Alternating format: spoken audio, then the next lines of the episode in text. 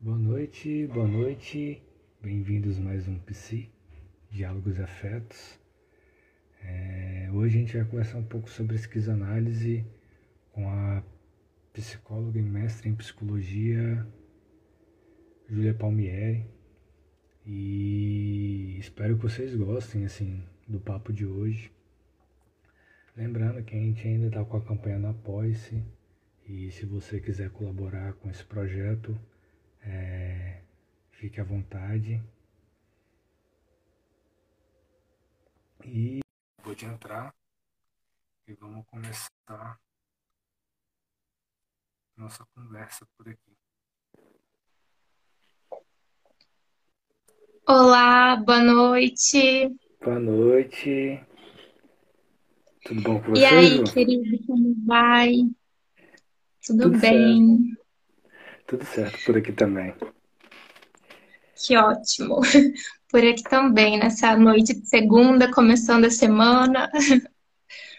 Feliz com esse bate-papo sobre esquizoanálise. Também estou muito feliz, assim. É... Eu te acompanho já tem um tempinho já e e fazer essa conversa com você assim tem muito especial para mim. É uma felicidade muito grande. Ah, fico feliz. Eu também te acompanho aqui nas redes. Acho que essa é uma das coisas boas, assim, né?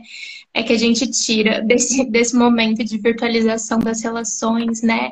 Então, o seu projeto de diálogos e afetos, de estar sempre trazendo pessoas para discutir, para falar de psicologia, acho que é super importante, assim, e, e fico feliz a gente poder bater esse papo aqui. É, Antes da gente começar, é, vou pedir para você se apresentar, né? Para quem não te conhece, poder te conhecer, uhum. enquanto o pessoal vai entrando aí também, né? Uhum. Claro.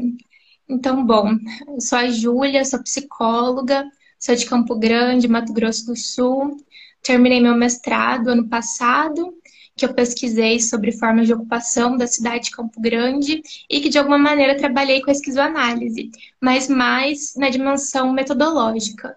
Então, pensando com Deleuze e Guattari, as cartografias da subjetividade na cidade. Então, pensando a esquizo é, no campo epistemológico de pesquisa mesmo, como método, e agora, recentemente, que eu tenho pensado ela no campo da clínica, eu faço parte do coletivo Nós Terapia, que é um coletivo aqui de Campo Grande, Mato Grosso do Sul, que trabalha com psicoterapia, com intervenções psicossociais, com supervisões clínicas, com estudos, e a gente tem grupos né, em que a gente vem estudando psicanálise. Então, eu venho daí e hoje atuo principalmente no, no consultório. Bacana. É muito bacana mesmo. É, inclusive, eu lembro que você partilhou dessa sua trajetória, do seu mestrado, né, na, no colóquio que teve. É, que agora eu esqueci qual colóquio, mas teve um colóquio. Ah, que... acho que foi o, o colóquio do pessoal do Corpo Delesiano de Recife, Isso, não foi? Foi, foi. Ah, que legal. Eles são demais. Eu participei também um tempo com eles, das intervisões. É um pessoal muito bacana, o Juan, a Raquel. Infelizmente, eu acabei parando de participar por questão de horário, mas o Corpo Delesiano de Recife também é um, um espaço assim, de transmissão da esquizoanálise, né? Que é uma, uma ponte legal para quem quer estudar esquizo. Bacana. É, para quem não me conhece, é, eu sou o João Otávio, eu sou estudante de psicologia aqui da UFES, é, no Espírito Santo, né? E tenho conduzido esses diálogos aqui, através dessas lives, para conversar sobre psicologia, sobre a vida. E hoje a gente tem aqui a Ju, para a gente conversar um pouco sobre esquizoanálise, né? Então, é, é um diálogo, então sintam-se à vontade também, vocês que estão assistindo, para dialogar com a gente aqui no chat. E eu passo a palavra para a Ju para a gente começar esse bate-papo, né? Beleza. Então, acho que eu vou começar assim, a falar um pouco sobre o que é esquizoanálise de modo geral, de forma bem tranquila, e aí fica à vontade para ir me, me interpelando e surgindo questões também, porque eu acho ótimo esse modelo de bate-papo, assim. Bom, mas a esquizoanálise, de modo geral, né, ela foi produzida, constituída pelo Deleuze e Guattari, que são dois filósofos franceses, que eles se encontram depois do maio de 68 que foi um movimento sobre que na França teve uma dimensão muito grande de questionamento de lógicas hierárquicas, autoritárias, de revolução micropolítica, assim, relacionada a questões de sexualidade, gênero, muitos questionamentos é, políticos, um movimento de efervescência, assim, é, político-cultural, estava sendo colocado em jogo, é, várias questões sobre o modo como como a ciência moderna se constituiu. E um, nesse momento de efervescência, Deleuze e Guattari se encontram e eles vão produzir aí é, pensamentos escritos que no antiédipo eles vão chamar então de esquizoanálise. E aí eu até peguei, separei aqui o livro para mostrar para vocês que a produção do que a gente chama de esquizoanálise vai estar, tá, sobretudo, nesse livro aqui, que é o Antiédipo, do Deleuze e Guattari, e também no Mil Platôs. E o Mil Platôs, ele é um livro, mas no Brasil foi dividido em cinco, em cinco livros pequenininhos. E esse aqui é um deles, né? O Mil Platôs são, são cinco, cinco volumes. E o subtítulo desses, de ambos os livros é muito importante porque é Capitalismo e Esquizofrenia. Isso diz muito de como eles vão compor a esquizoanálise, porque eles vão estar, de alguma maneira, pensando sobre sobre a lógica clínica de produção de pensamento, é, principalmente é, partindo da psicanálise, para questionar e interrogar o capitalismo e para pegar essa questão da, da, da, do esquizo para poder pensar um modelo de subjetividade a partir da lógica esquizo, da lógica da esquizofrenia. Então, muita, muitas, muitas vezes as pessoas têm, têm essa questão, né? Ah, falando de esquizofrenia, como assim? De onde que a esquizofrenia entra? Mas assim como Freud tomou a histeria como modelo para pensar a subjetividade, o Lacan tomou a paranoia como modelo para pensar a subjetividade, o Deleuze e Guattari vão ver potência é, nesse, no modelo esquizo para poder pensar o desejo e a produção de, de subjetividade para além dessa lógica da neurotização. Mas bem, o Guattari, ele era psicanalista, foi analisando de Lacan, e ele é o lado mais é, vida louca, assim, do, dessa dupla. ele vai pegar assim, muitos saberes, então bem transdisciplinar. Ele, ele traz conceitos da farmácia, conceitos da biologia.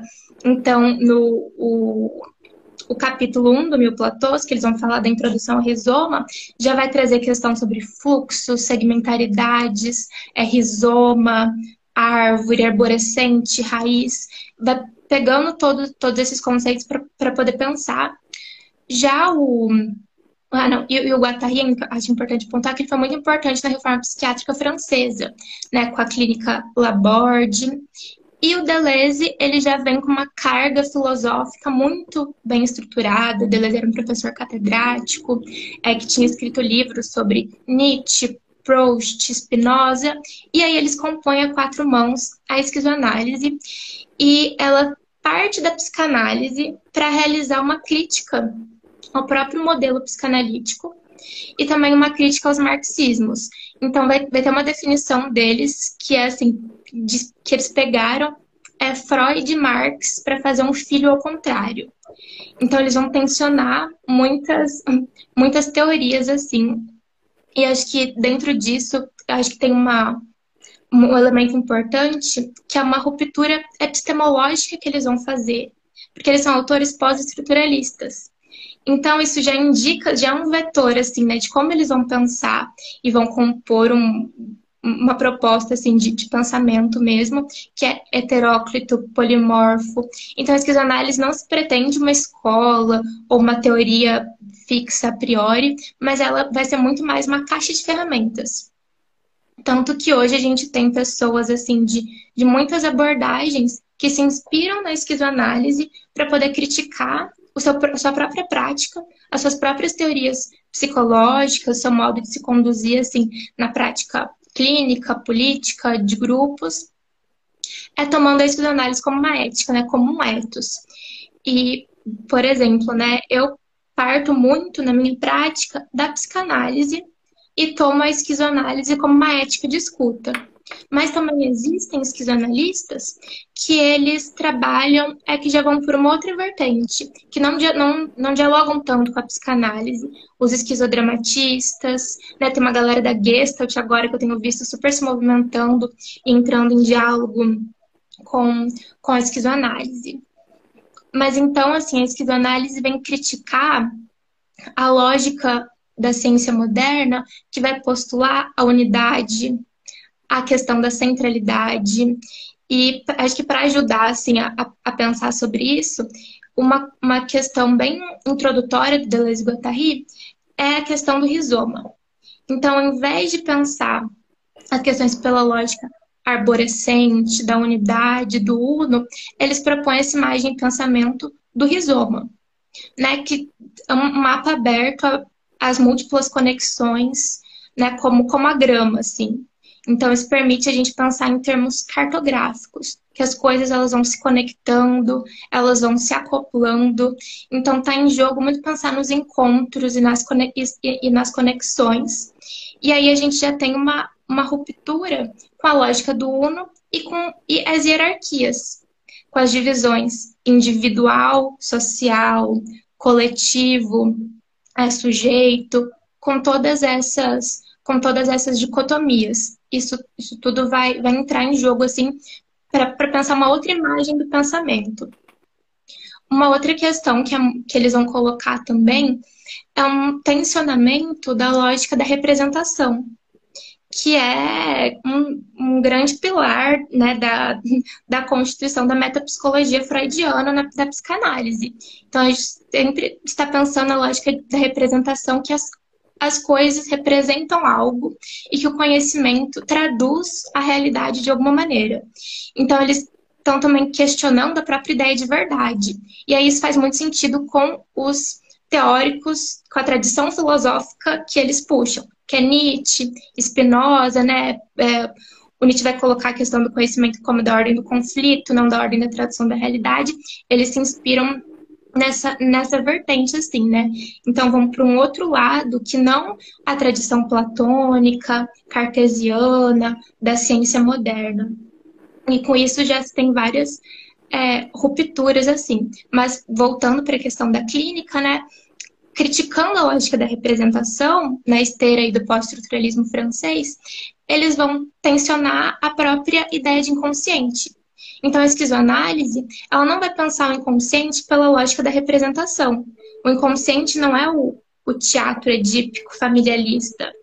Para a esquizoanálise, o inconsciente é produção, o inconsciente é fluxo, o inconsciente ele, ele é potência e ele é agenciado sempre politicamente porque está em jogo uma concepção de sujeito que não é um sujeito da interioridade, não é esse esse eu, né? É, que, que, que a gente vai vai pensar muito muito automaticamente como se fosse natural, né?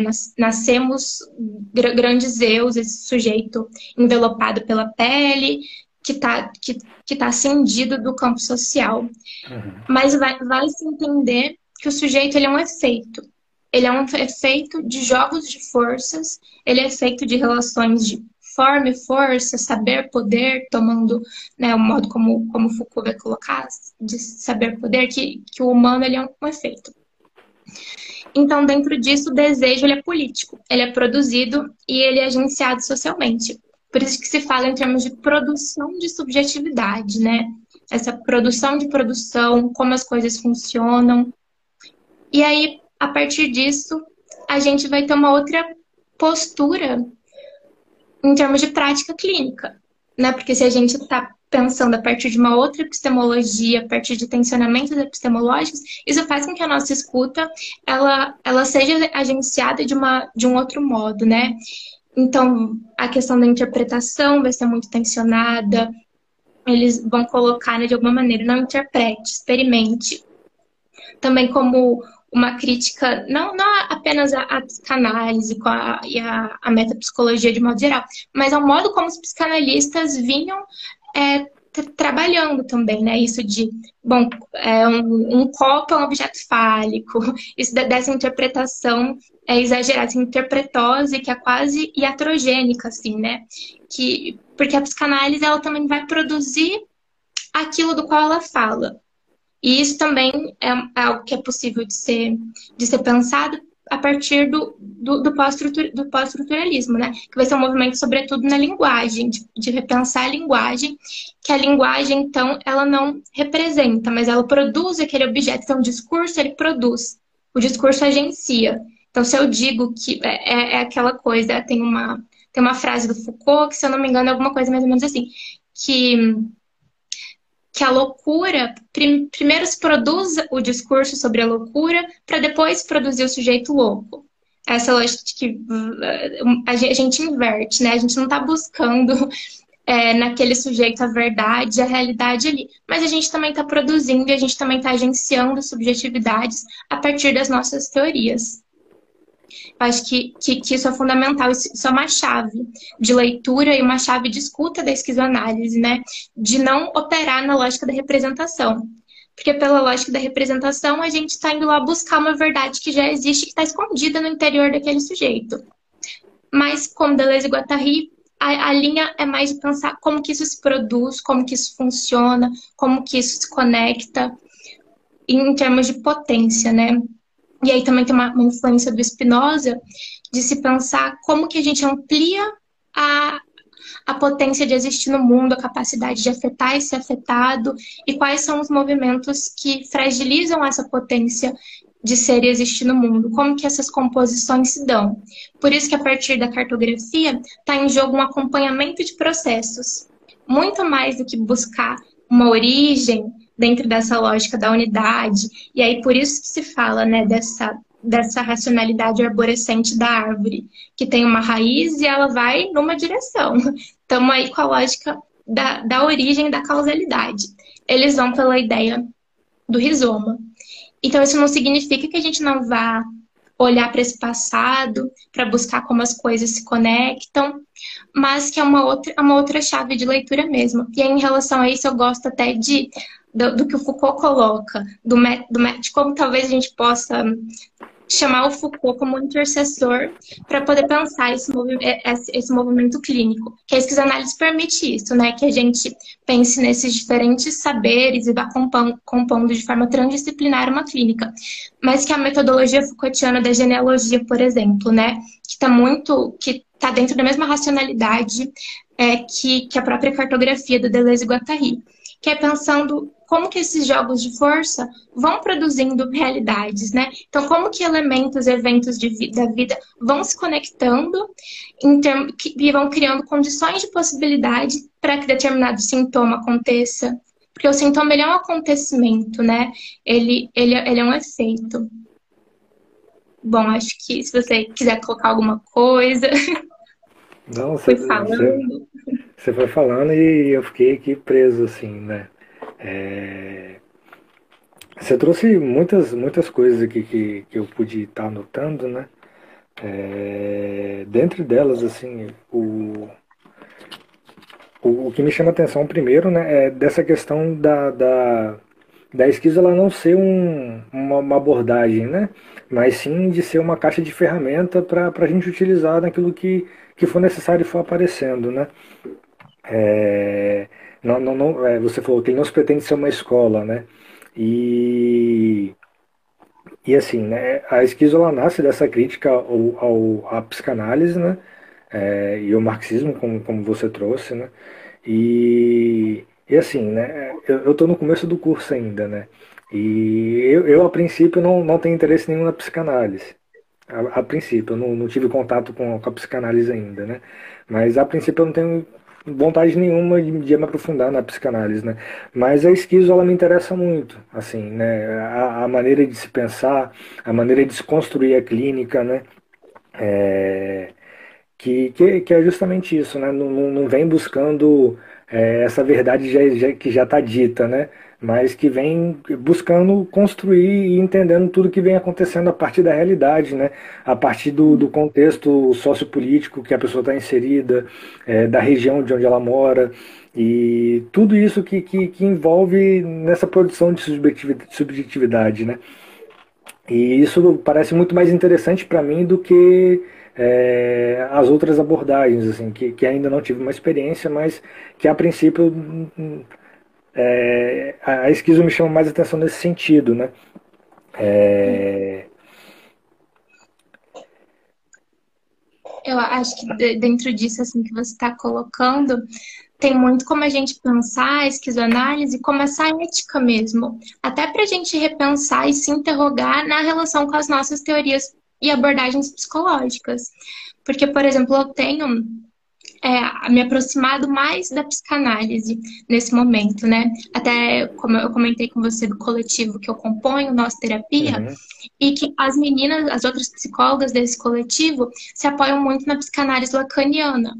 Então, eu tô tendo, tenho feito esse movimento de estudar a psicanálise lacaniana agora e tentado pensar também como a esquizo, enquanto uma chave de leitura, nos ajuda a ler autores é, psicanalíticos, ou enfim, se fosse de outra abordagem, mas já é com essa chave de pensamento, de estar considerando o desejo enquanto produção de subjetividade, de, de, de romper com esses dualismos, com essa lógica hegemônica da unidade, então, como a gente vai incorporando essa ideia de que o sujeito é um efeito e de to como todos esses elementos do campo social, eles não apenas é, se relacionam é, com, com, com esse sujeito, mas eles produzem esse sujeito, né? Então, essa ideia da, da caixa de ferramentas, eu acho que ela é fantástica, porque ela ajuda a gente a, a qualquer abordagem psicológica, a gente pode, de algum modo, produzir esses tensionamentos. E agora se tem também tensionado a própria esquizoanálise, né, com o saber decolonial. Eu vi um texto que é de um eu acho que eu não vou me lembrar o nome dele, mas que saiu na revista Cult, de um, ele é um filósofo francês, que ele colocou, a chamada do texto é assim, Fanon não seria o, o primeiro esquizoanalista?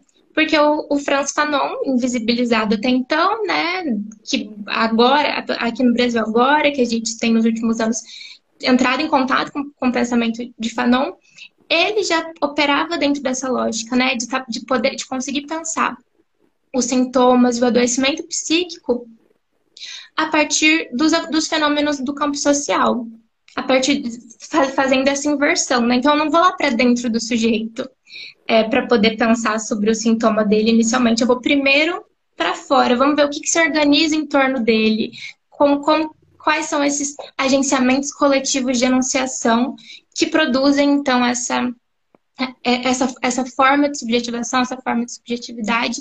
Então, também fico pensando nisso, né? Como que agora a gente vai tensionando o conhecimento de, do Deleuze e Guattari para pensar uh, os territórios aqui no sul global, né, dialogando com, com os povos tradicionais, com os conhecimentos periféricos. Você falou do colóquio né, do, do Corpo Deleuziano de Recife. Tem um psicólogo que é o, o Henrique Galvão, que, que, ele, que eu já vi ele fazendo essas discussões. Né, de, bom, mas como que a gente também tensiona a esquizoanálise? Né? Deleuze e Guattari são dois autores é, brancos, homens europeus que não consideraram a dimensão da racialidade, a raça, enfim, acho que a gente. É, é, e acho que isso que é legal também da, da esquizoanálise não ser uma escola e uma abordagem fechada, né? Porque é, é, acho que a intenção é justamente essa, da gente buscando esses outros inter, intercessores. O Deleuze vai falar do, do, do, intercessor como aquele que vem em movimento pensamento e que é na relação com ele que a gente consegue pensar. Então, de tomando Audre Lorde, como, como uma intercessora, o Foucault, Angela Davis, para ir compondo essa, essa caixa de ferramentas. É, isso é muito bacana. É, e de fato, né? É, trazer essa questão da, da decolonialidade, né? De, de trazer mais para cá, né? Trazer mais para perto. Eu vejo muito uma necessidade disso no modo geral, né? Porque é, só deixar o avião passar.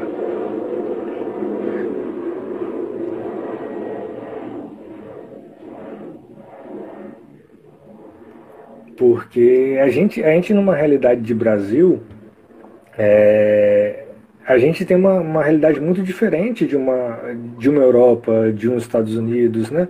É onde a gente geralmente bebe, bebe muito das referências, né? E, e como, como, como clinicar, né? Como a gente pode é, atender as demandas desses corpos né, que, que estão aqui no Brasil se a gente não, não, não enxerga esses corpos na, nas referências que a gente estuda. Né? Então, assim tem, tem sido uma crítica muito, muito, muito grande assim na, na, minha formação né? É, porque eu muito raro me vejo no meu curso né? Na, na minha formação. Não, não, consigo enxergar corpos negros ali semelhantes aos meus né? E a gente mora num país onde é, a maioria das pessoas são, são negras né? E como que a gente constrói essa clínica que não, não vi, dá visibilidade para essa população né? Então é, é, é de fato muito importante é, trazer esses tensionamentos, né? E, e a esquizo ela permite, né, a gente a gente trazer é, essa, essas questões e estar tá sempre reformulando de acordo com a nossa realidade, né? Você você disse, né, que, que a esquizo ela nasce como uma crítica do, do, do capitalismo ali, né? E ela também faz uma crítica ao marxismo, né? É, como é que se dá essa crítica no marxismo pela esquizo? Bom, vamos lá. Ir recuperando as, as referências aqui. Então, uma, uma das grandes críticas ao marxismo vem na esteira do que o pós-estruturalismo vai vai questionar e vai interrogar em relação às estruturas. Então, a, a teoria marxista, a teoria materialista, ela vai pensar sempre em termos de estruturas fixas. Então, a superestrutura, a infraestrutura, a ideia de ideologia. A, a, vou, vou, pegar a ideia de, de ideologia para a gente pensar. A, a ideia de ideologia vem colocar que existe uma cortina de, de fumaça.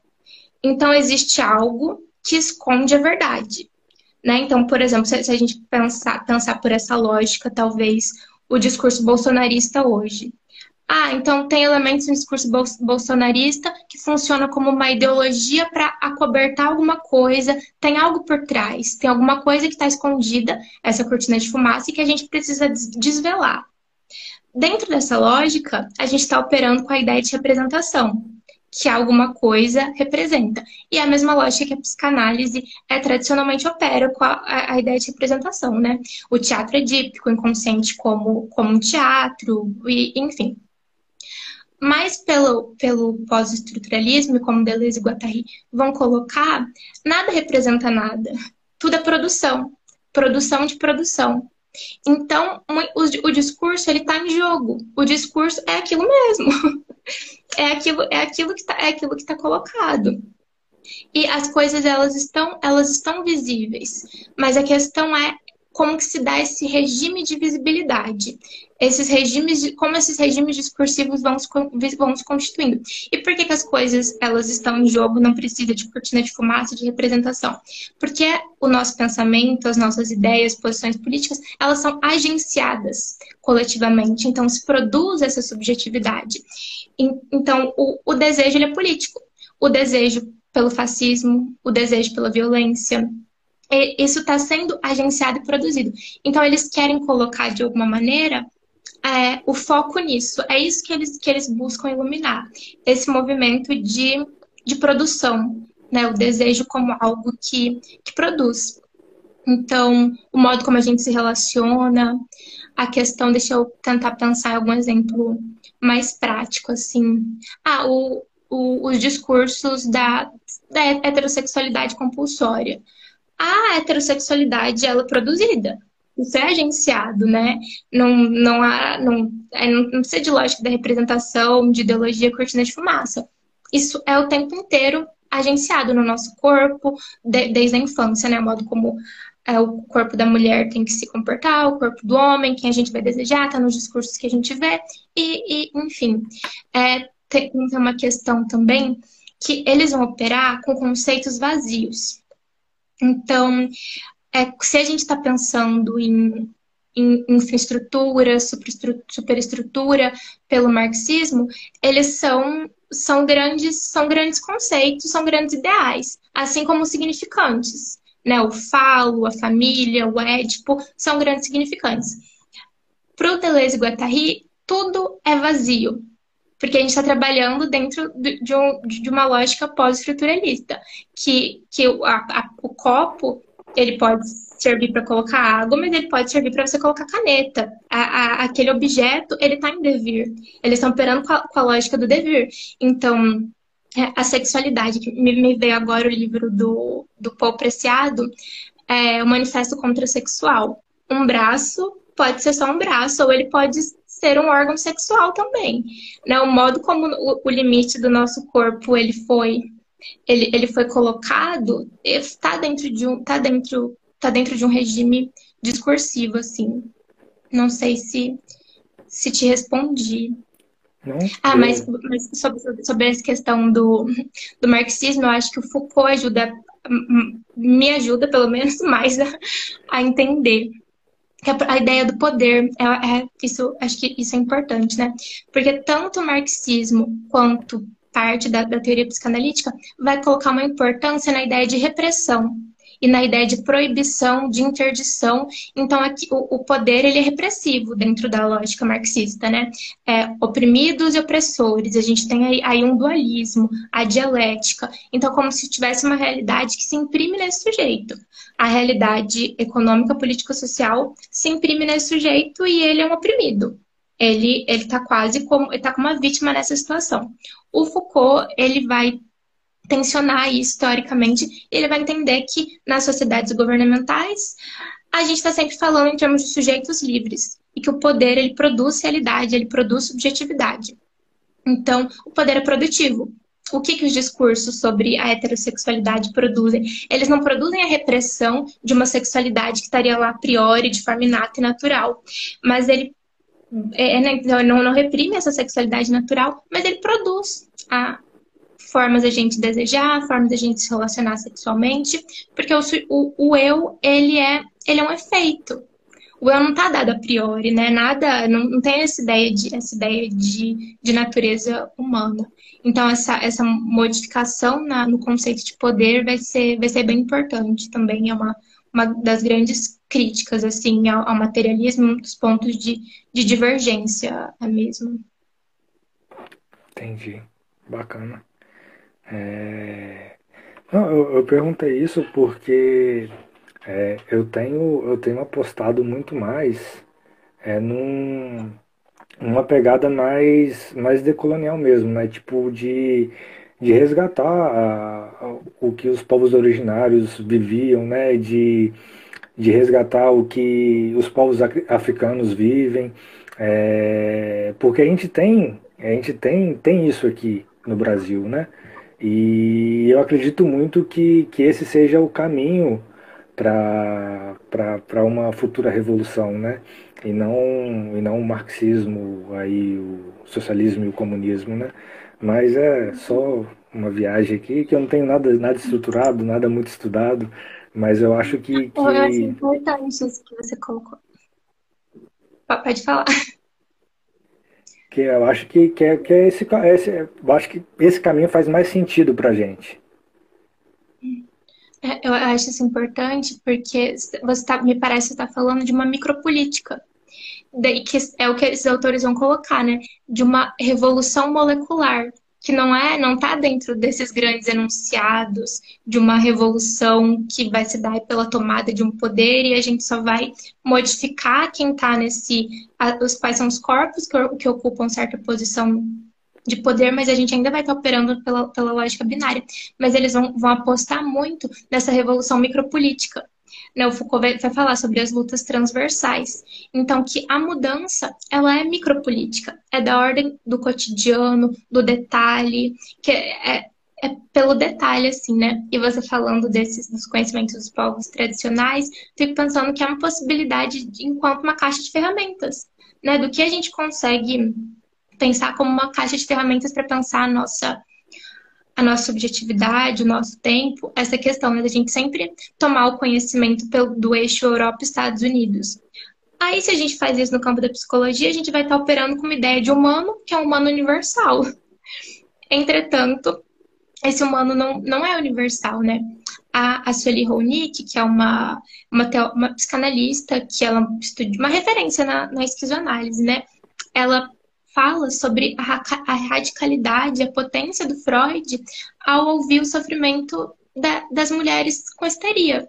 Então, quando ele escuta a histeria, ele está ouvindo um movimento político do campo social. Ele está ouvindo um agenciamento do desejo que é político. Né? O, o sintoma ele, ele é político. E uma, uma radicalidade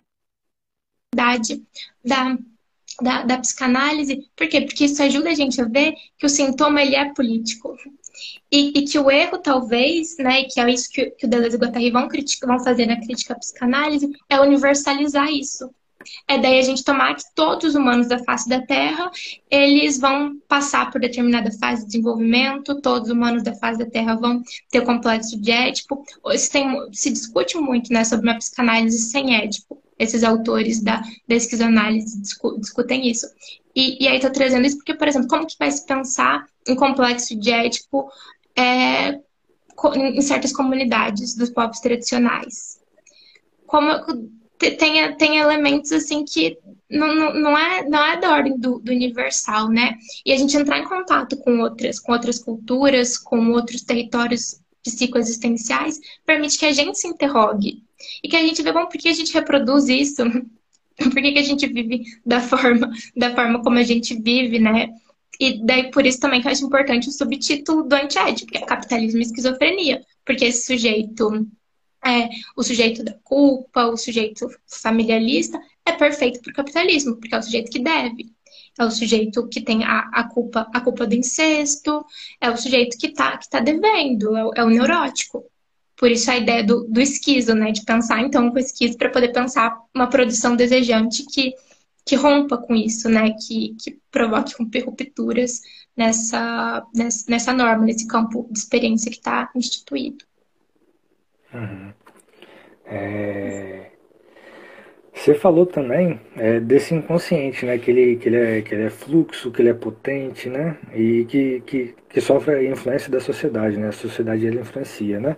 É, e a esquizo, né, ela, ela busca trazer essas potências, né? É, de potencializar de fato as vidas, né?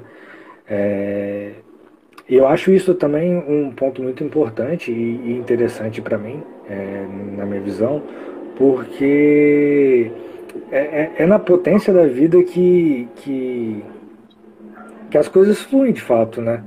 É, e na potência da vida, vida real, né? Vida que, que existe, da vida que é rodeada, cheia de problema, é contextualizada, ela tá, tá num lugar concreto, né? E não, e não uma vida que ela é tirada desse lugar para ser analisada, né? Mas que é analisada nesse contexto existente, né? E e nesse sentido, a, a esquizo ela me chama muita atenção também, né? Porque é, é isso, não, não, não, não dá para desconsiderar a vida sem, sem a vivência da vida, né? Sim, a vida como um acontecimento, né? E aí tá em jogo pensar nesse, nesse território, nesse território existencial. Então, de, de, de deixar de lá para dentro do sujeito para pensar é, o sintoma, o adoecimento, as formas de sofrer, mas pensar o, o, o que se organiza.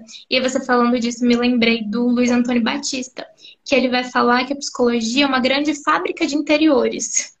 Então, que essa subjetividade interiorizada, ela foi produzida, ela é agenciada, né? Esse modo através do qual a gente se experimenta enquanto um eu, isso é político, né? Então, essa a própria dicotomia de coletivo individual, que a gente já falou aqui, né? Sujeito coletivo, eu e o outro, isso é agenciado, né?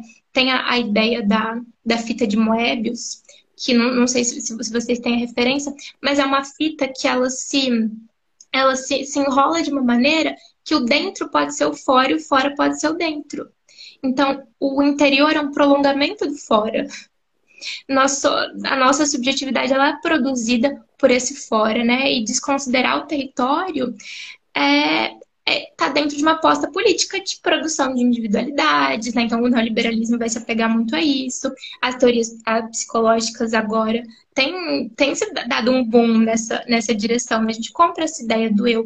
E aí, com essa ideia do eu, isso favorece muitos processos de, de culpabilização, meritocracia. Então, tá dentro de um jogo dessa da, da sociedade capitalista também.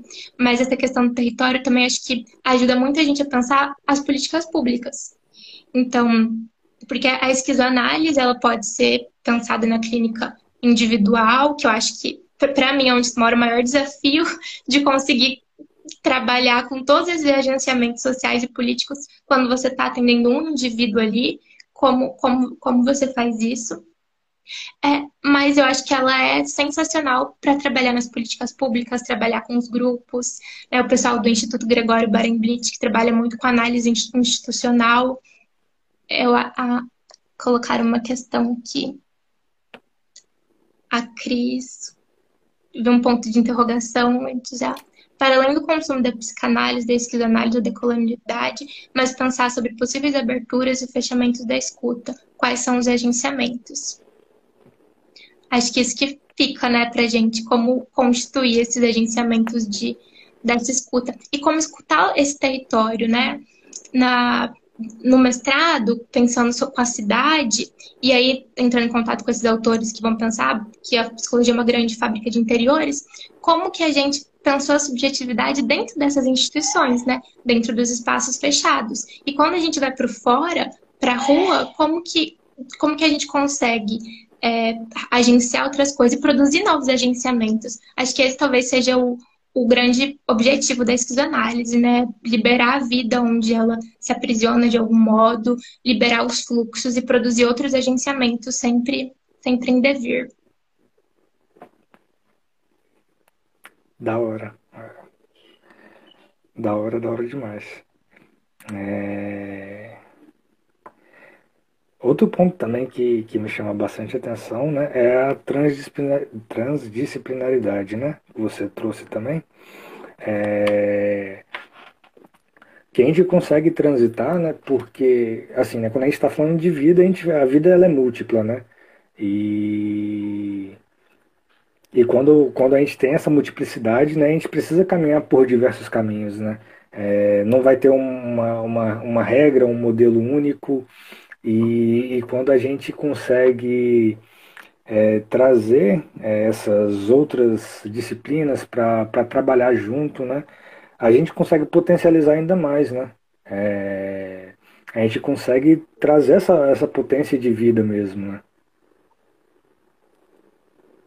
Sim, eu concordo nessa, porque essa ideia das disciplinas também está dentro de uma certa aposta é política de produção do conhecimento, né? Esse conhecimento fragmentado, que cada vez mais é, é específico, específico, específico, e aí tudo se, tudo se fragmenta, né? E, e aí a gente, isso produz essas, essas dicotomias, como essa grande dicotomia do individual, coletivo. É assim que, que a forma de de organização do conhecimento se dá, né, dentro, dentro da universidade, dentro dos processos de produção de conhecimento, de pesquisa. Então, acho que transgredir isso para pensar em termos de, transdisciplinares é, é uma potência muito grande, né? E que está dentro da ideia da clínica ampliada também, né? Se a gente for puxando para o Brasil, para o modo como se, se organiza as nossas políticas de saúde, né? A, a própria ideia da saúde coletiva, né, de pensar bom, com o urbanismo, com o mundo do trabalho, é, com, com, com, diferentes saberes e campos em ciências sociais, tudo está em jogo, né? Se a gente está falando de saúde, se a gente está falando de vida e do modo como, como a gente vive mesmo, como a gente, a gente se organiza. E aí, acho que por isso também que, que a esquizoanálise é tão potente, porque o Guattari era esse cara transdisciplinar que transitava entre, entre o movimento político, entre a psicanálise, a biologia. Então, essa pessoa é heteróclita, né, que, que fez isso com, a, esquizoanálise. Então, às vezes você pega um texto deles e, ai, o que, que é isso? Parece que parece que é um texto de biologia, o que, que, que significa, o que, que são esses fluxos, esse rizoma, o arborescente, o quantum, né, tá conceito da física, e, e aí se vê como tudo isso é, é muito, muito potente mesmo. É, você falou também que, que a esquizo ela teve um papel importante na, na reforma psiquiátrica, né? É, você pode falar um pouquinho mais disso? Sim, foi mais no sentido de, de colocar que o Guattari, ele foi, é um militante da reforma psiquiátrica francesa, né? Então, de, de questionar os modelos é, de, de asilamento, de internamento, todo esse saber sobre a loucura, esse, toda essa produção discursiva sobre o adoecimento mental e a, então, de desenvolver outras práticas e outros, e outros agenciamentos é, políticos. Me, me, lembrei agora do, do, Fanon, que a gente tá falando da esquizo, né? Daí, bom, colocar o, o Fanon como, como um esquizoanalista, uma brincadeira, assim, né? Porque já estava se encarregando desses, desses processos sociais. Mas porque o Fanon, Fanon foi muito importante na reforma na, da, na reforma psiquiátrica, né? O Basaglia, isso foi uma coisa que não vi na graduação, né? A gente vai entrar em contato depois com isso, mas o Basaglia se inspirou no Fanon e nos, escritos, nos escritos de Fanon, de experiências do Fanon em hospitais na, na Argélia, né? Então, da diferença da forma de de cuidado é, psiquiátrico entre diferentes culturas, né? Com os franceses era um movimento, com os muçulmanos precisava-se de um, de, um, de um outro movimento, mas, é, mas, é mas esses autores da esquizoanálise que vão é, pensar como o discurso produz subjetividade, como o discurso produz realidade, vai se questionar todo esse saber sobre a loucura, né? O, a, a loucura só pode existir dentro de uma sociedade. Então, é, isso, é, não, ela não existe a priori, né? E as formas de cuidado e de intervenção elas produzem a própria, o, próprio, o próprio adoecimento psíquico, né? Os parâmetros de normalidade, anormalidade vão ser, vão ser interrogados, os parâmetros de saúde, de doença, a partir do momento que a gente entende que isso, que isso é produzido. É, você falando é, dessa, dessa produção, né, de... É, eu lembro do, de alguns textos que, que eu li, né, no semestre passado, né, é, de fato, falava sobre isso, né, é, que, que esses desvios, né, eles eram dados a partir de, de pessoas que eram ditas normais, né, é, que estavam né, nessa produção de, de ciência, né, e que, que encontrava o diferente e a partir desse, desse diferente, né, fala assim, ah, ele é diferente, eu sou normal, então ele está errado, ele é doente, ele é louco, é, e por aí vai, né? É, e, e, de fato, com, como que isso é de fato construído, né? Porque.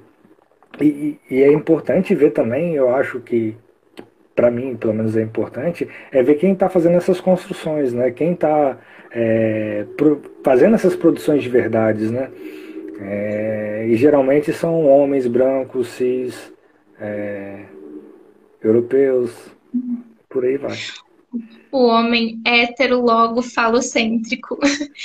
Porque, de, de, certo modo, esses parâmetros de normalidade e normalidade que recaem sobre o sofrimento psíquico, era para pensar a loucura, a criminalidade, a educação, estão dentro de uma lógica colonial, né? Acho que, que isso que você falou agora que remete para essa questão.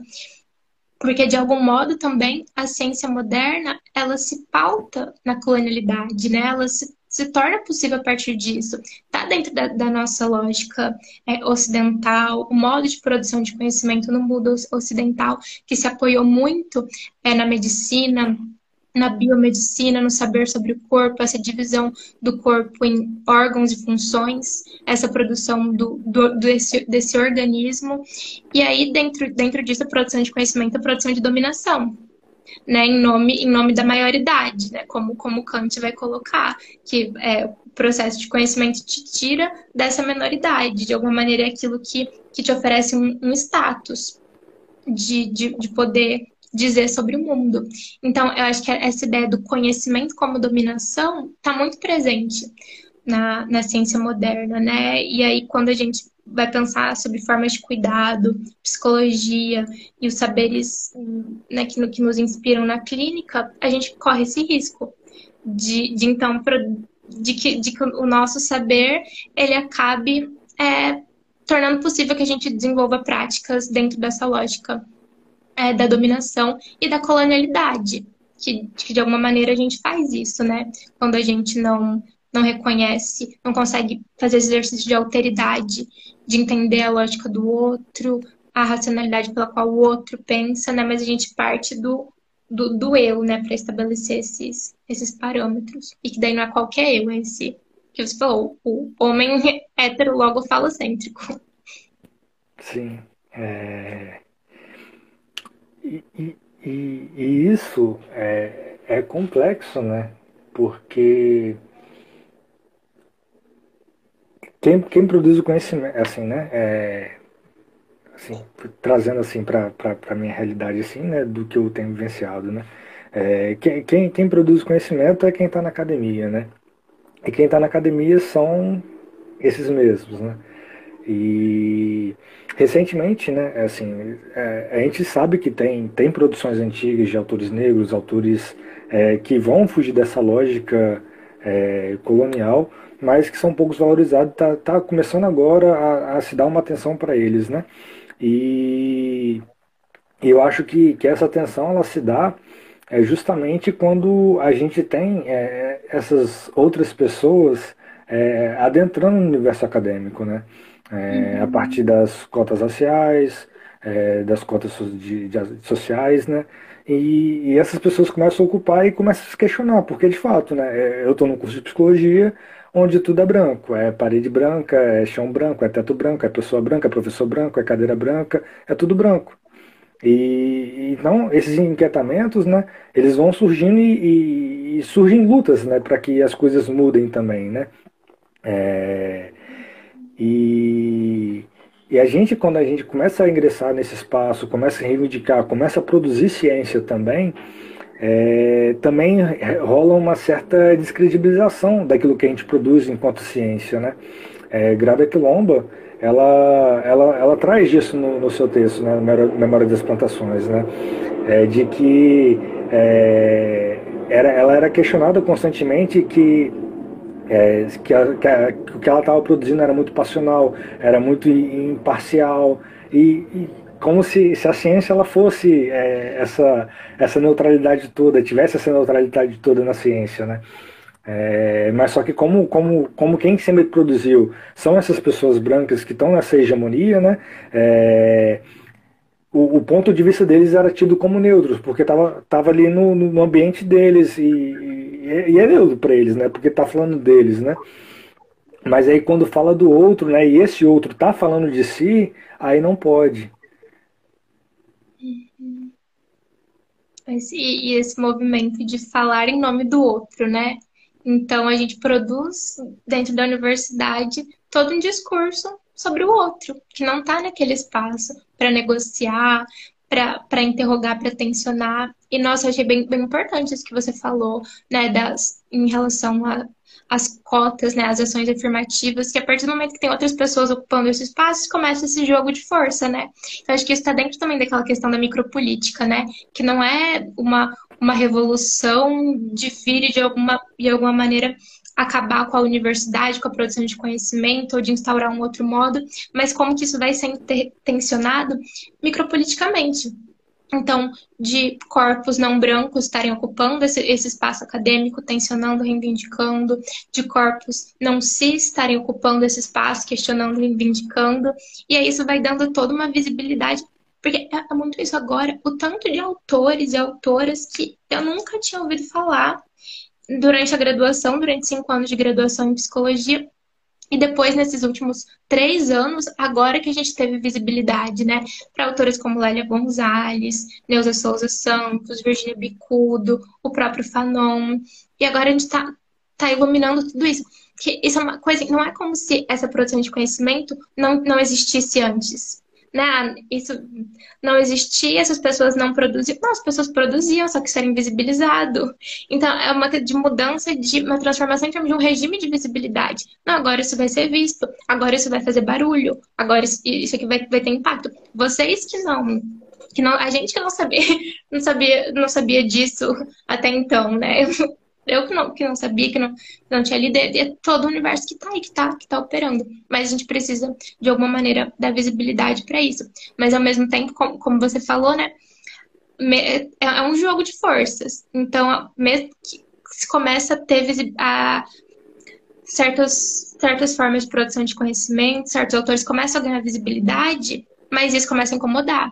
Isso incomoda, Sim. então isso gera processos reativos, isso é, essa daí vem dessa a lógica conservadora para deslegitimar, para deslegitimar essa, essa produção de conhecimento.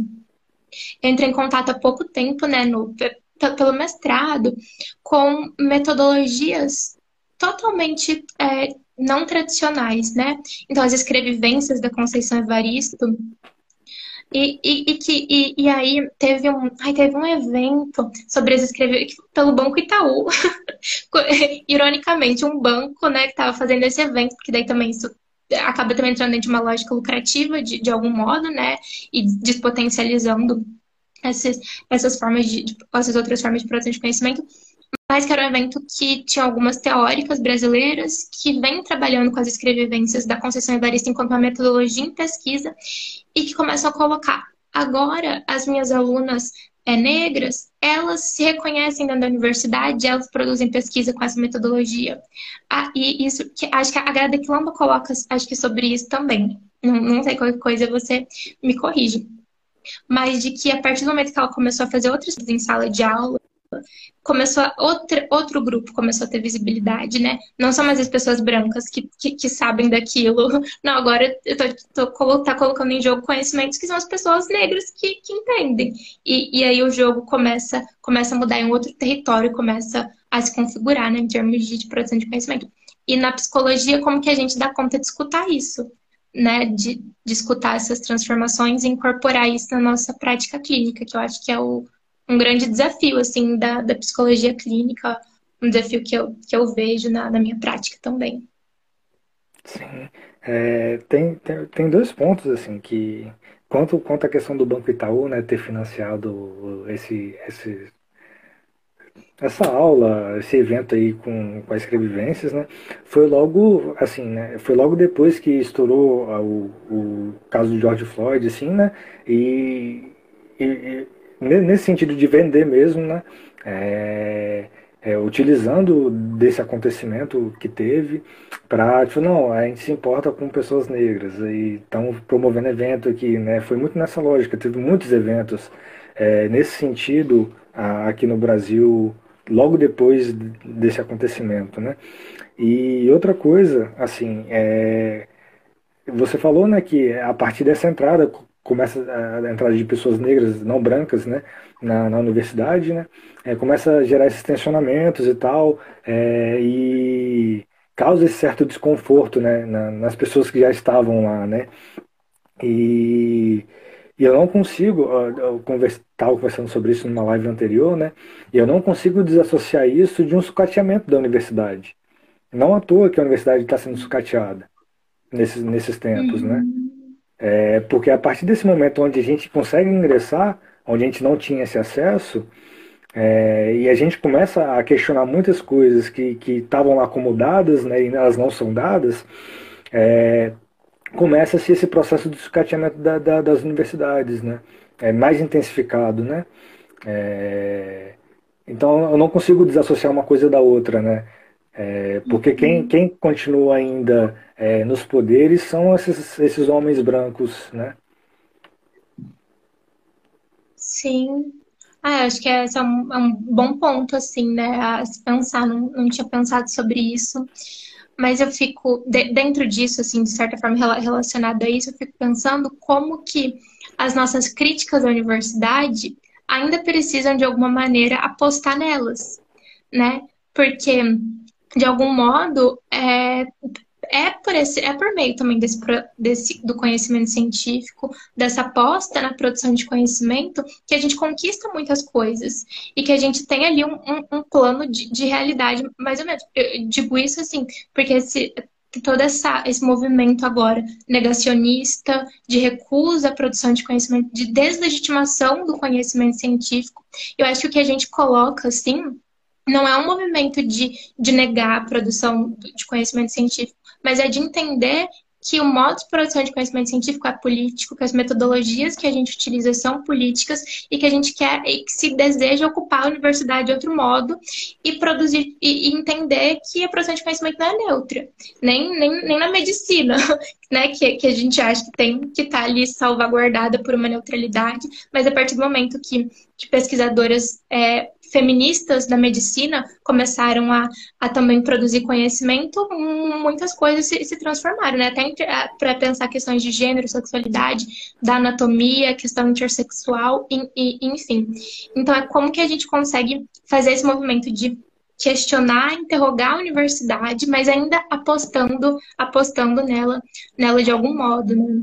Porque agora que se começa, e é importantíssimo, né? Que você falou, agora que se começa a ter a visibilidade para outros grupos, para outro modo de produção de conhecimento, isso passa a ser né, sucateado, deslegitimado, e tá aí, tá dentro de todo um, um projeto, né? De, de país, de, de, de mundo ocidental, né? Com a neoliberalização das relações, privatização excessiva, e que isso afeta também a, a nossa subjetividade, né? Porque a gente se, se individualiza cada vez mais, né? Não, não, não é à toa o, os sintomas que a gente que a gente vê hoje, né? Em termos de, de ansiedade, das, das depressões, como essa, toda essa dimensão coletiva também vai se, vai se fragilizando, né? Uhum. Eu acho que eu não tenho mais nenhuma pergunta aqui. É, mas se aí tiver mais coisa para falar. A, a psi, fi, acho que não é o nome dela que está aqui. Fiamma. Fiam, Fiamma. Vamos, ela colocou alguma coisa. Sim, considerar os paradigmas de ciência. De qual ciência estamos falando? Ela serve ao que e a quem? Quais conhecimentos são validados na nossa sociedade? Acho que é muito esse movimento, né? Da gente conseguir questionar, interrogar tudo isso, mas ainda apostando nessa nessa produção de conhecimento. Mas acredito que é isso. Foi para mim foi um bate-papo muito muito bom, muito potente poder vir aqui. Legal que o pessoal participou, comentou, pessoas queridas aqui. Sim, é, também gostei bastante, assim, foi um prazer muito grande estar aqui com você e estar conversando aqui com você. É, agradeço de coração, assim, você ter aceitado o convite é, para estar conversando com, com a gente, né? É, agradeço de verdade mesmo, assim, foi muito bom.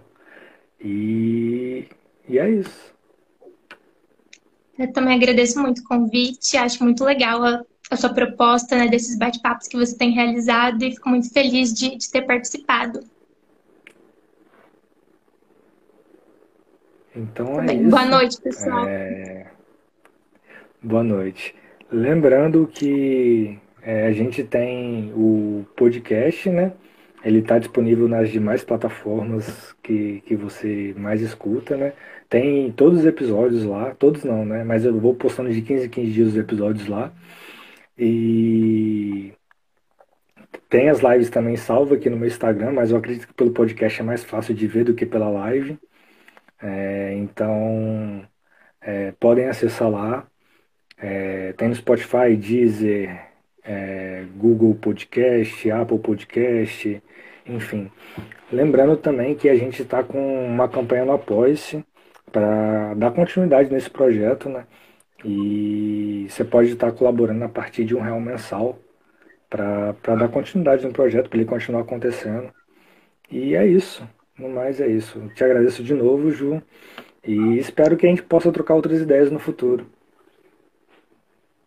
Também espero, estamos abertos aí para as conexões.